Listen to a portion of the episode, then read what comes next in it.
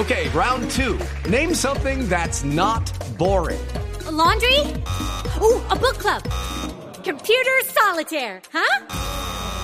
Ah, sorry, we were looking for Chumba Casino. That's right. ChumbaCasino.com has over 100 casino style games. Join today and play for free for your chance to redeem some serious prizes.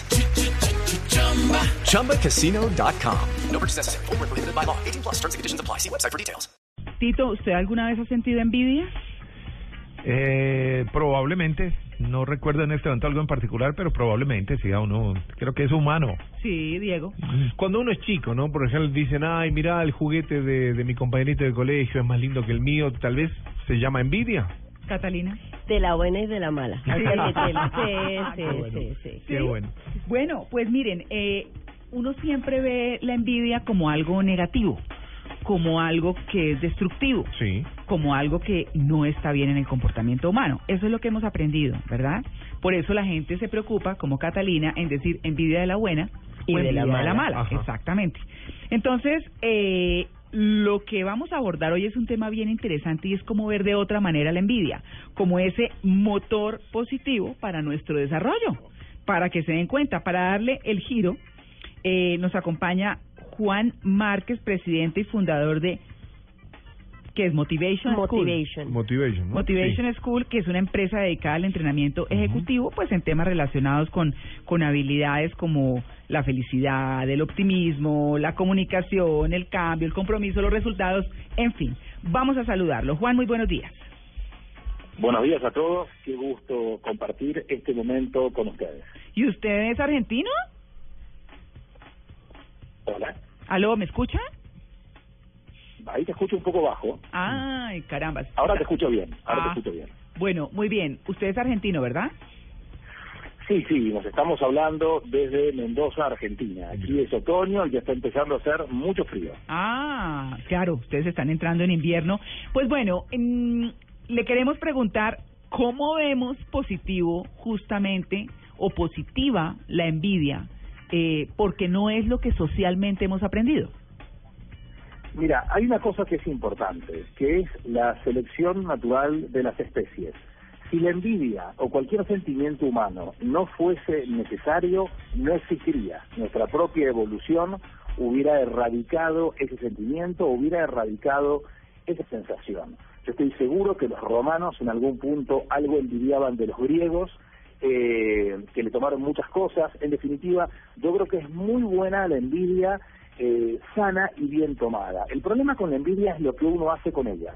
Si yo veo un médico y cuando sea grande quiero ser doctor y lo envidio porque me parece alguien de poder y alguien importante que tiene la capacidad de curar, entonces después estudio medicina y me transformo en un médico. Lo mismo pasaría con un piloto eh, de un avión. Pero eh, si yo lo uso para dar un paso hacia adelante, esa envidia es sana y es positiva porque es algo que me permite proyectarme de cara hacia el futuro. Ahora, si yo me enfermo por la envidia, si yo eh, me torturo por ese tema, o incluso la gente envidiosa llega a cometerle daños a la gente que envidia, eh, a los envidiados, valga decir, eso es una cosa mala. Pero sin ninguna duda en los avances de la humanidad, la envidia bien entendida ha sido un motor imparable. ¿No ve? Es, es una cosa eh, que socialmente, pero bueno, digamos que seguimos como un poco en el mismo tono, porque porque la envidia, eh, obviamente para hacerle daño al otro, para obstruirlo, para hablar mal de él, para todas esas cosas, pues sin duda, sin duda que es malo. Pero, pero Catalina quería preguntar. eh, Sí, es que a mí no me queda claro la diferencia entre envidia y celos, que están Ah, como tan relacionadas. ajá, Esa, Catalina, esa pregunta es excelente. Y esa pregunta siempre, siempre Bien. nos las hacen. Cuando hay celos, hay amor. La ¿Hay gente amor? celosa es celosa por amor porque ama a alguien y aparece una tercera persona que le genera celos. La envidia es diferente. En la envidia no intercede el amor. La envidia es un poco más fría, es un poco más calculada, es un poco más distante y nada tiene que ver con el amor. Si se quiere, es una envidia intelectual o material, eh, espiritual, eh, eh, física, pero nada tiene que ver con el amor. En los celos hay amor, en la envidia no hay amor. Es fría y es más calculada. Hacerte la pregunta del lado positivo del, del lado de la, de la envidia, como recién decía Juan, y llevarla al otro plano. La envidia entonces sería como ese motor de, de querer crecer, esas ganas de querer ser. Es que sí, porque vos pensás, a ver, eh, no sé, en, en Colombia, Bogotá está lleno de gimnasios y vos vas a las 4 o 5 de la mañana y hay mucha gente, hay mucha gente en los gimnasios. Y todos quieren ser como su instructor del gimnasio, porque el tipo tiene un cuerpazo, porque el tipo está totalmente entrenado, porque el tipo es un...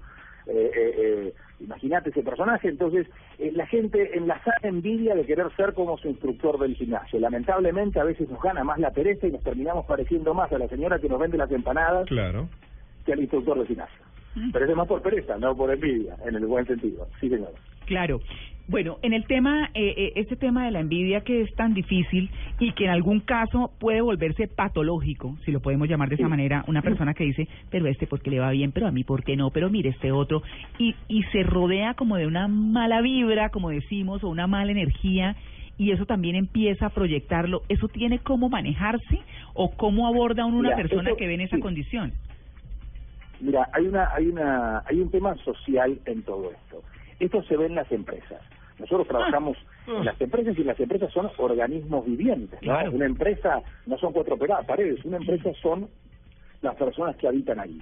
Entonces la envidia de los subordinados a sus jefes, la envidia de los jefes con los dueños, Claro. la envidia de los proveedores con las, con las empresas principales, las envidias de quienes son los líderes en ventas y los que van más rezagados en ventas.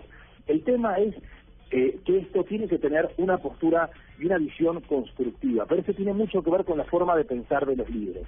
Les voy a contar resumidamente una de las cosas más trascendentales que me han pasado en mi vida al respecto de esa sensación eh, equivocada de la envidia y del punto de vista equivocado al respecto de eh, este tema. Hace poco me encontraba con los alumnos de la Universidad del Externado de Colombia viendo el partido Colombia-Chile. ¿Se acuerdan ese partido donde Chile en el primer tiempo nos metió tres goles? Ay, sí.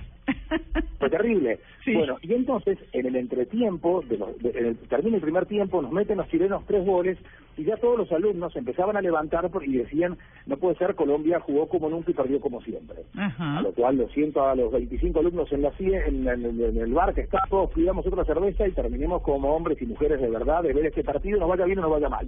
Sí. No sé qué pasó, pero la gente pensaba jugamos como nunca y perdimos, y perdimos como siempre. No sé qué habló Peckerman en el entretiempo con los muchachos, pero lo que sí sé que 11 muchachos de 20 años, pese a que había un país de 47 millones de habitantes que pensaba jugaron como nunca y perdieron como siempre, salieron a hacer lo que un hombre y una mujer de verdad deben hacer, que no es hacer lo que querés ni hacer lo que podés, es hacer lo que debés. Y ellos salieron a hacerle tres goles más a los chilenos, nunca más eh, volvieron a perder y este muchachito James ahora usa la camiseta número 10 de uno de los mejores equipos del mundo. Ahora nadie dice en Colombia jugaron como nunca y perdieron como siempre.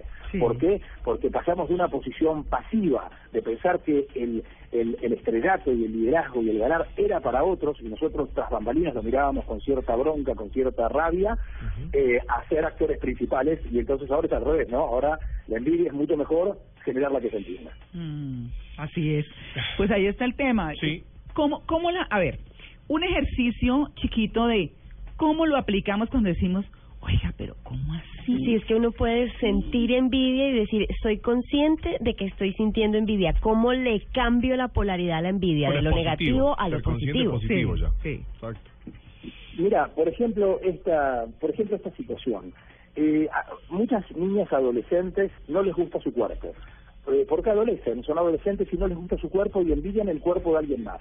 Pero en la medida que uno trabaja con estas niñas y les empieza a hacer ver las diferentes facetas de su personalidad, las diferentes temas de su cuerpo, su realidad familiar, la historia que traen, el futuro que proyectan, y uno desarma un poco esa, ese ideal de lo que no tengo para hacerles entender que no se trata de, de, de- de- de, digamos, eh, de que yo no tengo todo lo que quiero. Se trata de querer todo lo que tengo, porque lo que yo tengo es lo mío, y en la medida que con lo mío yo voy marchando, soy una persona más feliz. Se lo repito, no se trata de ser infeliz porque no quiero todo lo que tengo, se trata de ser muy feliz porque yo quiero todo lo que tengo, porque lo que tengo es lo mío. Y si yo no cuido lo mío y no quiero lo mío, ¿cómo el futuro y el destino me va a dar cosas buenas Claro. si lo que yo tengo entre manos para mí no vale nada, porque siempre lo de los demás es lo mejor. Arranca por tomarle un gran cariño a las cosas que yo tengo. Porque no importa si no tengo todo lo que quiero, importa porque quiero todo lo que tengo, valorar lo mío, valorar lo que soy, de dónde vengo y a dónde voy. Me dio envidia.